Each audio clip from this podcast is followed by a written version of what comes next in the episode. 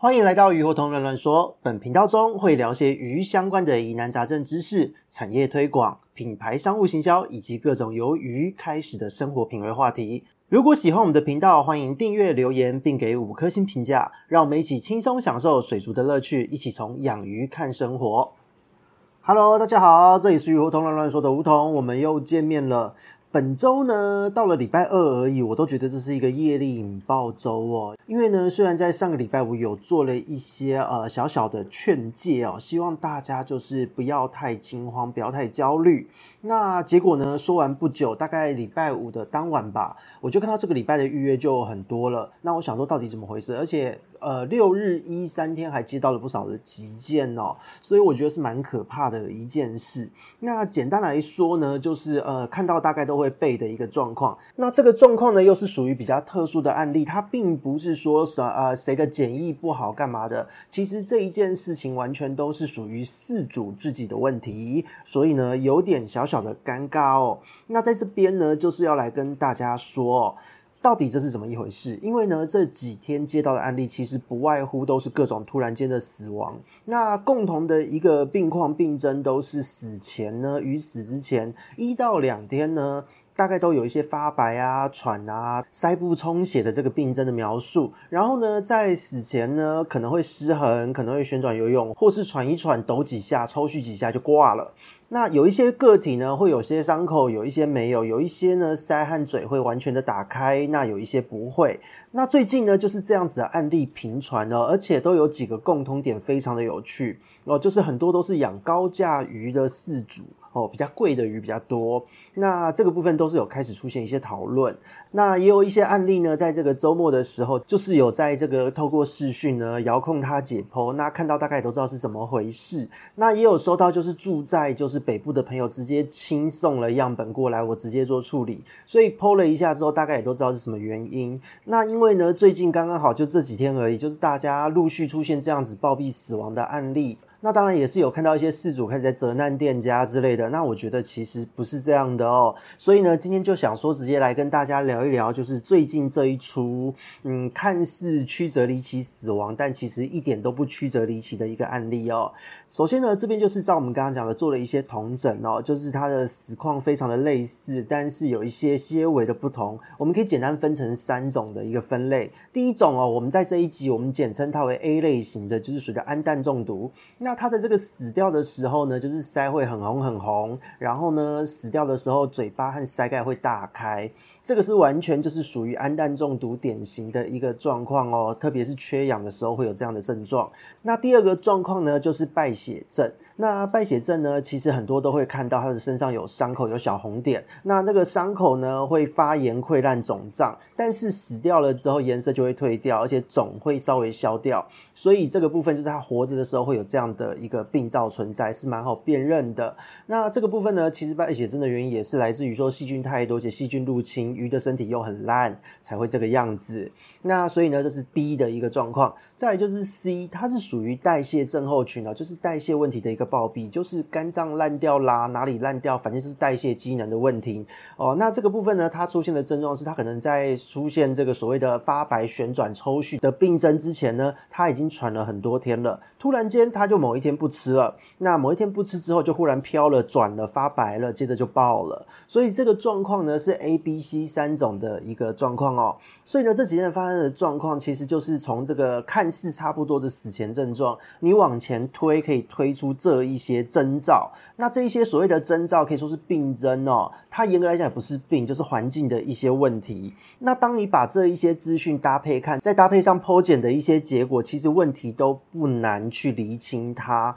那但是呢，简单要跟大家讲，这真的是饲主的问题，不是鱼的问题，也不是卖家的问题哦。因为呢，它最主要有几个共通点，就是呢，饲主都操心过了头，这个是一个共通点。那这个部分呢，操心过头，可能是有心，可能。可能是无心。为什么会这么说呢？因为呢，在这一波，有很多是事主担心哦，因为今年是有台风嘛，有差不多四年没有来过台风，所以大家会担心说会不会有停电的问题。那他担心停电的问题，也想到说，诶，他可能用底滤，他可能用外挂，可能用上部。如果停掉，然后电又来，会不会把那个病原菌冲进去？像我们之前讲的内容一样，所以呢，他就多放了一个过滤器。所以呢，几乎出事的案例都有挂上两颗以上的过滤器哦，还有以上哦，非常夸张哦，有看到挂三颗的。那再加上又是比较贵的鱼出事的状况居多，这个就很有趣了。因为也不是第一次碰到这种状况，毕竟就是大家就是因为养的鱼很贵嘛，怕它出事才会做这件事。那为了怕自己的鱼出事呢，就犯了一些很基本的错哦。那个过滤器加装搭配的这个方式有点华丽哦，就比方说上部再加一个圆筒，然后呢圆筒加前置筒，这个还算好。那再来就是圆筒加水妖精，底滤加水妖精。然后呢，外挂加水妖精，或是两颗水妖精，反正就是一堆东西都要加水妖精，弄得像是妖精打架一样，让人非常的厌烦。那问他们说，你为什么要这个样子？为什么要加这些东西呢？那得到理由，反正都是像刚刚讲到的，怕停电，怕滤材不够，那结果反而鱼就炸了。那对于很多就是新手朋友或是养便宜的鱼的这些饲主朋友，反而没什么事。这个照经验来说，可能是因为大家好像没那么介意哦，因为毕竟鱼只的价值没有那么高，价格没那么贵，所以就觉得随便啦，出事前再处理。那当然有一大部分是完全不知道可能会有机会菌浊啊、缺氧的状况，所以就是所谓的垃圾养、轻松养、随便养这样的心态哦。那结果反而这些人都好好过去了，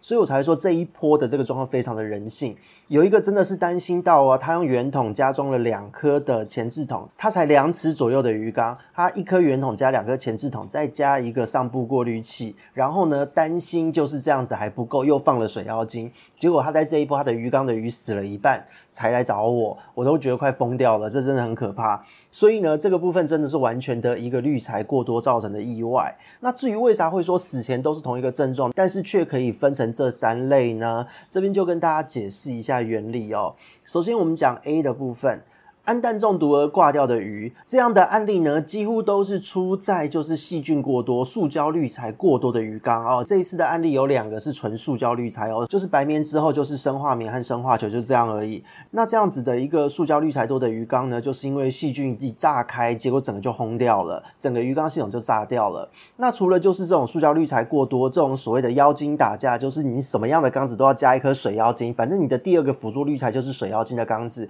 也都会炸掉。那这种妖精打架特别厉害的缸子呢，就是细菌的家太豪华了。那这些强势的细菌呢，因为当你的塑胶滤材如果很一致的话，如果你有两三种材质也就算了，出事的几率还不会那么高。但总菌量高的时候还是会出事。那如果你今天滤材最多的就是只有单纯的一种的时候，强势的细菌只有一种呢，当现在在换季的时候，你可能会面临到大环境的一个骤变，然后这个细菌就大家一起停机，因为它们的代谢机制都差不多，对于环境的敏感度都是差不多的。所以呢，只要一个季节的切换，环境的改变，它就所有的都停摆，就觉得它现在好像环境不太对，它就不工作了。那当它不工作的时候呢，水中的氨氮还在继续累积啊，别的生物也还在生老病死啊。那再加上现在的季节温度还高，这时候呢，鱼就中毒了。而且呢，通常这样的状况是有点急性的。那再来第二个状况 B 哦，败血症的情形 B 路线，这个部分都是来自于就是主力的细菌停摆哦，就是我们刚刚讲消化菌之类的。结果呢，腐生菌开趴，那它的环境可能稍微复杂一点，就是腐生菌藻类开趴，那问题还没有那么多。那但是它的环境中总菌量还是高了。那大部分呢，就是造景很豪华的，或是它的素材层次比较多一点的，那比较失衡的水草造景缸啊，或是你木头啊。黑土啊，然后那个水草多的哦，水草多的特别会有这种状况。那你如果我们还没有很好的去清理它，或是说在这个换季的季节，你又喂食的量比较多的时候，鱼可能在这边挫到一个小伤，细菌很容易就会进去了。而且呢，因为是换季嘛，鱼本身在这个时候就是一个繁殖季，它想要色色，所以免疫力就下降了。那发生症状的时候，两三天就拜拜，根本没得救。有时候几小时而已，有比较小型的鱼是几小时就挂了。这个最明显的就是你会看到那个伤口会很明显有发炎的反应，它那个伤口会红肿充血，旁边会有一圈血痕，但是看起来又不会像是产气单胞菌之类的那种体表的那种往外扩散的圆形感染，所以呢，这个部分是败血症的路线 B 路线哦。再来就是 C 代谢暴毙。那代谢暴毙的路线，代谢症候群这个慢性病是最没什么好说的，就是绿彩灵骨塔嘛，然后石头沙子特多的。它本来鱼体的这一些啊、呃，比方说像是肝脏、肾脏这一些代谢、消化、排泄系统就已经被自由基弄烂的差不多了。他身体为了要抵抗这个抗氧化伤害，体内的养分通常都不太足。那如果说今天这个饲主呢是很喜欢用水产饲料，或是呃饲料没有保存好的话，它这时候身体的抗氧化能力会更差。那在这时候换季的时候啊，我们前面讲到这个细菌一停摆的事情一发生，然后呢，腐生菌也发生。那如果说鱼这时候还没出事，当大量的腐生菌死掉，你也没清，这时候呢，因为在这样的环境中，原虫是强势种，强势的原虫这时候大量的去吃掉这些腐生菌的尸体。它又会更进一步的提升它的数量，然后水中的自由基浓度、毒素啊什么的又会更多，所以一瞬间呢，呃，就是你的鱼因为刚刚好免疫力又下降嘛，想繁殖嘛，哦，这是自然的现象。那这时候呢，一个是上过 buff 的原虫，一个是被下降头 debuff 过的一个鱼只。这时候刚好一正一负搭在一起，就直接压垮那个骆驼哦，那个最后一根稻草就直接上去了。所以呢，体弱的就先被抓去抓交替了。这个部分是属于西路线的一个原理。那所以呢，我们现在讲到这边 A、B、C 三种路线的简单原理讲了。它的这个死因死况都差很多，真的唯一相同的只有死前的行为哦。所以有很多的朋友，包含就是养十年、十五年以上的，都直接败在这一手，就是完全抓不出原因。那这个部分呢，其实也就来跟各位说明一下哦。因为呢，上面这三种 A、B、C 的这三种状况，它的这个病征不一样，它只有最后的死因看起来是一样，但也只是看起来。你要注意的是前面的这些征兆，因为呢，它在出现这个最后的阶段的时候，前面的征兆其实会拖一段时间的。所以呢，即使才几天而已的时间，但是请不要忽略这一些重要的征兆。而且呢，在造成这一些死因的差别性之前呢，是有一些比较关键的差异点，是你可以从你日常的照顾中去找出原因的。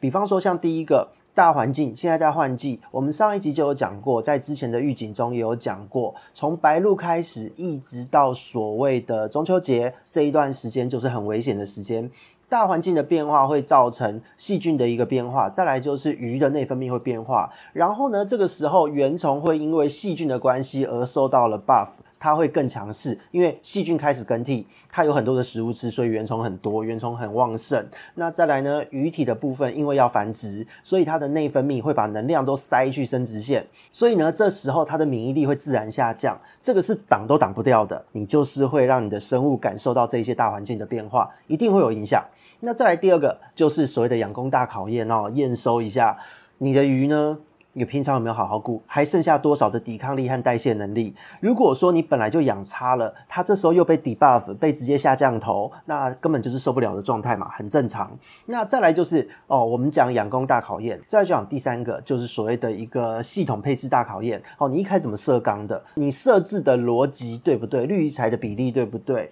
如果你在这一波有发生死鱼，就代表你这个开学一开始就确定被当掉了，那不太好哦。因为呢，这代表你在一开始设置鱼缸或是你在做这一次加装这一颗过滤器的当下，你就忽略了一个很基本的原理，就是细菌死掉会被原虫吃掉。所以呢，你放了那个滤材下去，你不是为了打氧气，而是你养了一堆细菌。你细菌那么多之后，就是养原虫嘛。你都已经知道现在换季了。细菌要准备消长，要更替了，怎么会在这时候放一个细菌特别容易长的东西呢？那细菌一多，换季刚刚好，就直接被原虫接棒嘛。那一接棒，自然你的鱼就会出事啊。所以在这样子的一个逻辑上，就是你的系统配置，你可以通过你这一次的操作来验证我们过去那么多集讲的内容是不是有道理哦。那如果是石头滤材多的鱼缸，绿材灵骨塔类型的，那对不起，你本来一开始是属于原虫很多，这个季节你没出事，反而比较奇怪哦。所以呢，这个部分是系统配置的大考验。那这三个共通点，我们把它灌下去之后，OK，原虫强势，鱼弱势，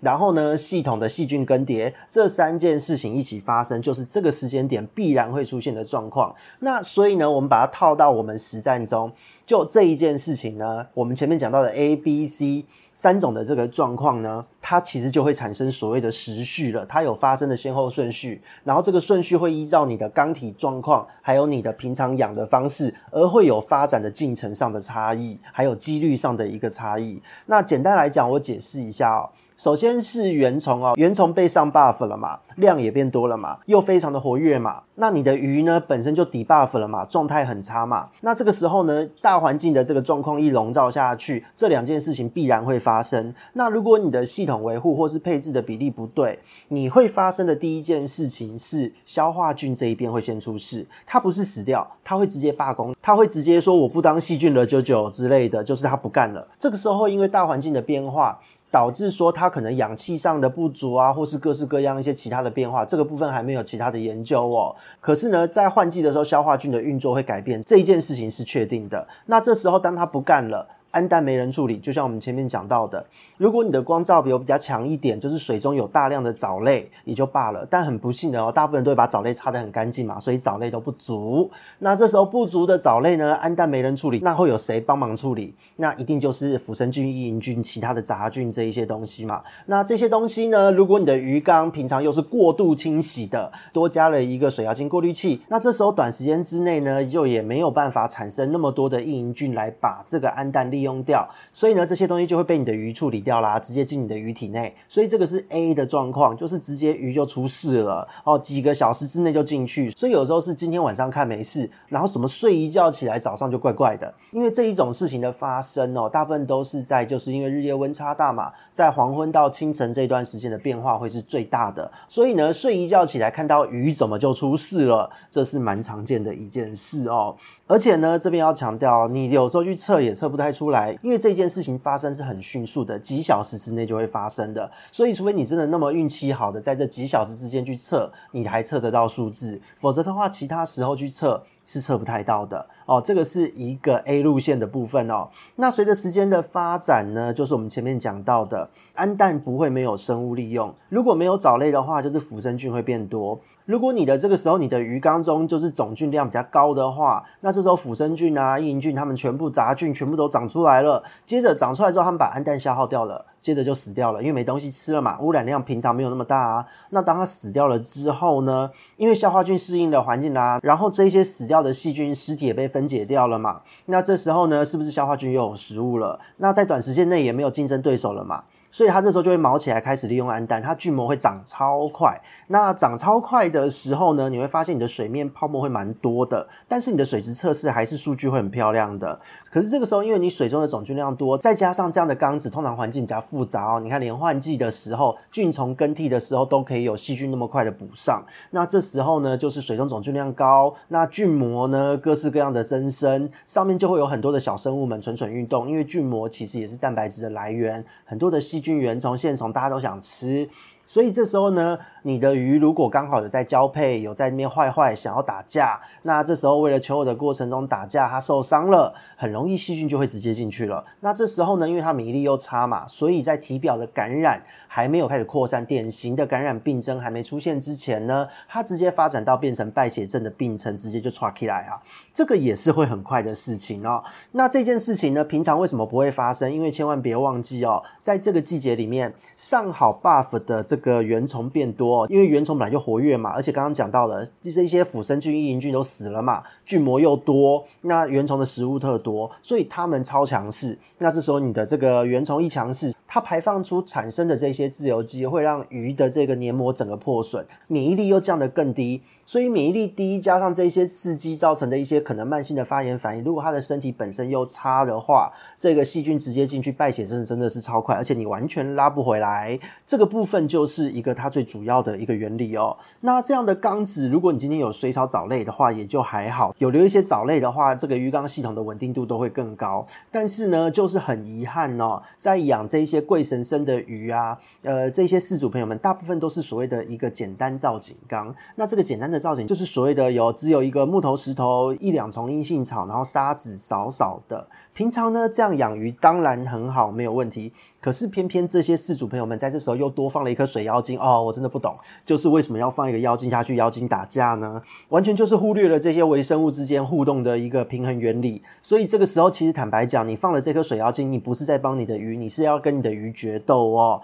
那当你的总菌量多，菌膜上面大战的很激烈，那个原虫又嗨，本来就 debuff 的鱼，这时候一个伤口就直接走这个败血症路线，很容易就会发生。所以呢，这这一件事情是在这一个时间点，然后有很多的巧合凑在一起的结果。那再来就是 C 路线哦，这个是最没有什么好说的，就是肝脏坏掉嘛，就是整个的状态就是很差了，这完全没有办法。你平常就那么多绿材，那么多石头，它的身体本来就很烂了，就是完全在这个换季一定是首当其冲。这个季节的大魔王就是原虫就对了。所以这时候当你的鱼之身体底子早就被弄坏的时候，一个切换就直接一波带走，甚至你没有看到明显的病症，直接就天国白开始翻滚，都是正正常的事情。那如果说今天没有发生这件事情，也会因为体表的黏膜被刺激到烂到爆炸。所以会高几率产生就是所谓的肤霉病、水霉病啊，或是各式各样的产气单胞菌的一个感染哦，这个都是很正常的。就是它的体表黏膜已经烂到，即使是弱势的生物也可以上去造成感染的一个状态。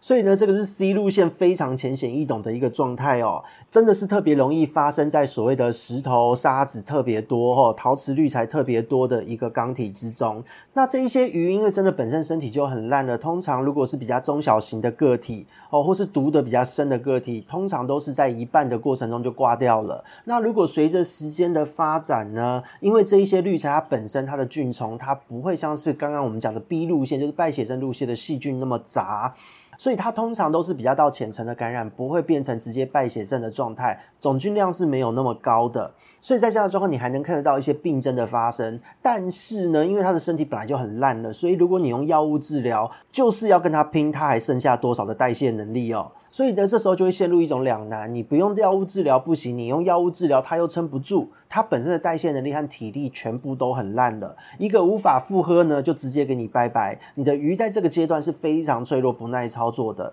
所以呢，整体来讲哦，就是 A 路线氨氮中毒是最好观察、也好解毒、拉回来几率最高的。可是不能拖太久，因为氨氮中毒也很麻烦。再来是 B 哦，败血症这个遇到的时候是最危险的，几乎拉不回，除非你用打针或是直接吃抗生素的的方式。可是呢，这个要抢时间，而且一般人也没办法做这个操作。再来就是 C，真的就是本来就烂掉，都是死在治疗中比较多，很难拉回的。所以呢，这个部分是这一集要提供给大家的一个重点资讯哦。那这个资讯呢，其实是在我大学时候自己设计了一些假说，也设计了很多次的小规模实验，就有观察到的一个状况。那同时也在做客户辅导的时候，有把这个观念套进去，是可以在实验的时候重现的。那我必须说哦，就是目前这个资讯没有人发表期刊，所以如果听到的是有缘人，那我已经把这一套拿去产业服务我的客人去了。所以呢，如果各位朋友们还不知道做什么题目的话，想要发表，欢迎拿去用哦。但是麻烦记得抖内一下，这个资讯还蛮值钱的。再来就是呢，就是有几个补充的资讯，也顺便就送给大家。刚刚我们讲到就是 A、B、C 三种类型缸体的一个状况，其实你在发生之前呢，在你看到鱼的症状之前。你是可以看到藻相和泡沫有变化的哦，可是你可能没有注意到，所以错失了这一次的判断。那在发生的过程中呢，你去测试这个氨氮的变化真的没有什么用，你只会测到微量的变化，你会觉得那是在安全值，因为其实都已经进去体内会被瞬间利用掉，因为会发生事情的缸子大致上都是养了一段时间的缸子，而不是新缸哦。所以呢，这个是它基本的一个逻辑。那再来就是 A、B、C 三种路线呢，因为它的缸体本身。强势的东西不太一样，就是在原虫强势之前，它其他的组成是不太一样的。所以呢，如果有发生事情，然后后续有所谓的继发性感染，后续的疾病会不一样。就像 C 路线会容易有肤霉病啊，或是容易有呃水霉之类的，因为它的体表的免疫力已经降到了一个极致，黏膜烂到一个极致了，所以这个时候它发生体表感染的机会会特高哦。所以它这三种路线会不太一样。那但是呢，总而言之哦，就是其实本来呢都应该。会是小病的一些症状，会因为在这个时间点就有各种的一个因素全部交杂在一起，所以呢，就嗯，宫中将有大变哦。这时候一个小病是会变得更严重的，所以真的必须要跟大家讲，每次的预警啊、预告啊，还有日常的劝导，都是有理由的。这一次发生事情的有好多都是老手哦，就是真的为了怕上面的滤材有脏东西被冲下来，怕停电，所以多放了一颗生物性的滤材，结果造成细菌过多而产生了一连串的后果哦。这个真的是很可怕的一件事哦，所以要请大家真的我们在养鱼的时候是要做综合评估，还要做综合的判断，要够宏观哦，千万就是不要见树不见林哦，这个是不太好的一件事哦。就是像这一次这样会学到一个有点贵的教训。所以呢，真的是劝告大家，就是本频道呢，真的是以前做的实验很多，真的是在现场第一线会发生的事情，所以呢，真的是有价值的一个资讯，希望大家能够好好的听一听。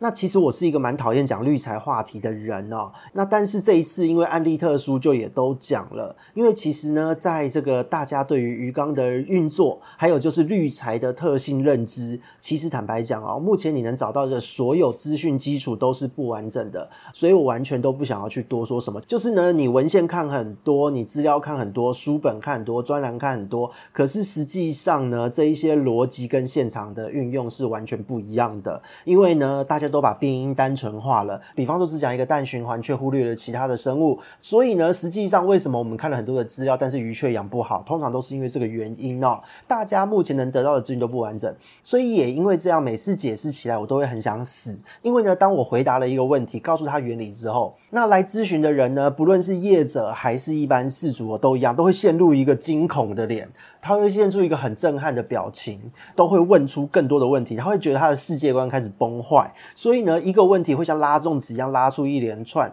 那我每次回答完，我都觉得。我好像完全讲了一堂顾问课，是可以上万元的内容哦，真的就是非常的疲劳。那所以也就久了之后就很懒得去解释，所以大家很少看到我讲绿材话题，很少看到我讲绿材的文章之类的。所以呢，这次真的是讲了很多，也就希望大家可以给个五星评价哦，因为资讯量真的很大。那既然呢也讲到这了，一不做二不休嘛，就干脆讲完它。就是呢，顺便业配一下这一些相关的原理呢，就是我们在下个礼拜要登场的这个水族世界应用通的内容是会教的，完整的教完，总共有七个章节，长达十二个小时的课程。课程里面呢，专有名词不多，但是因为八成以上完全都是我现场的 know how，再加上学术的基础，还有自己做过实验但没发表的资料，直接把它整合起来系统化而成。我觉得是已经可以完全补完目前大家在网络上面看永远看不懂的一些东西哦。那而且这一套我已经用了十几年，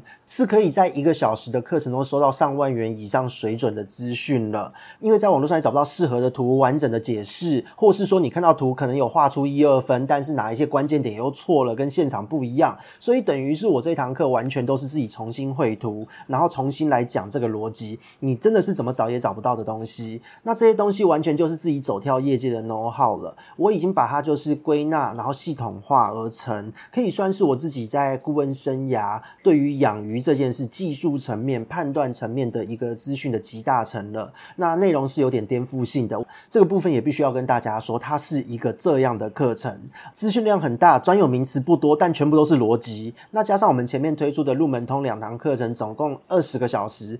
总共二十个小时的长度，是完整的讲完了世界观，然后有了观念怎么应用的一个内容。那这一次的应用通呢，从营养开始，污染开始讲，再来开始讲过滤器所有的滤材的一个特性，还有消化系统和生物大环境多变因的一个交互关系，还有就是这些多变因的这一些层次怎么去影响到鱼，鱼又怎么影响到这些环境，所有的东西全部都会讲。那全部都是翻新的一个关联逻辑图，那还加上了就是所谓的预警的模式思维，就让你知道到底要从哪一些地方知道你的鱼即将出事，鱼缸会怎么样，就是让你不用测数据都能看出端倪的技巧也都教你了。那这一套课程呢，在下个礼拜真的要跟大家见面了。那不过因为这个真的是自己的 know how，我是在外跑跳，我们可以讲难听点，讲八股一点，你可以说它是一个武林秘秘籍。或是所谓的功法、心法这样程度的东西，它是淡海水鱼，你养一条鱼、养一缸鱼、一整池的鱼都适用的一个判断的通则逻辑哦。你学会了之后，你只剩下的就是磨练、落实它，去练那个敏锐度。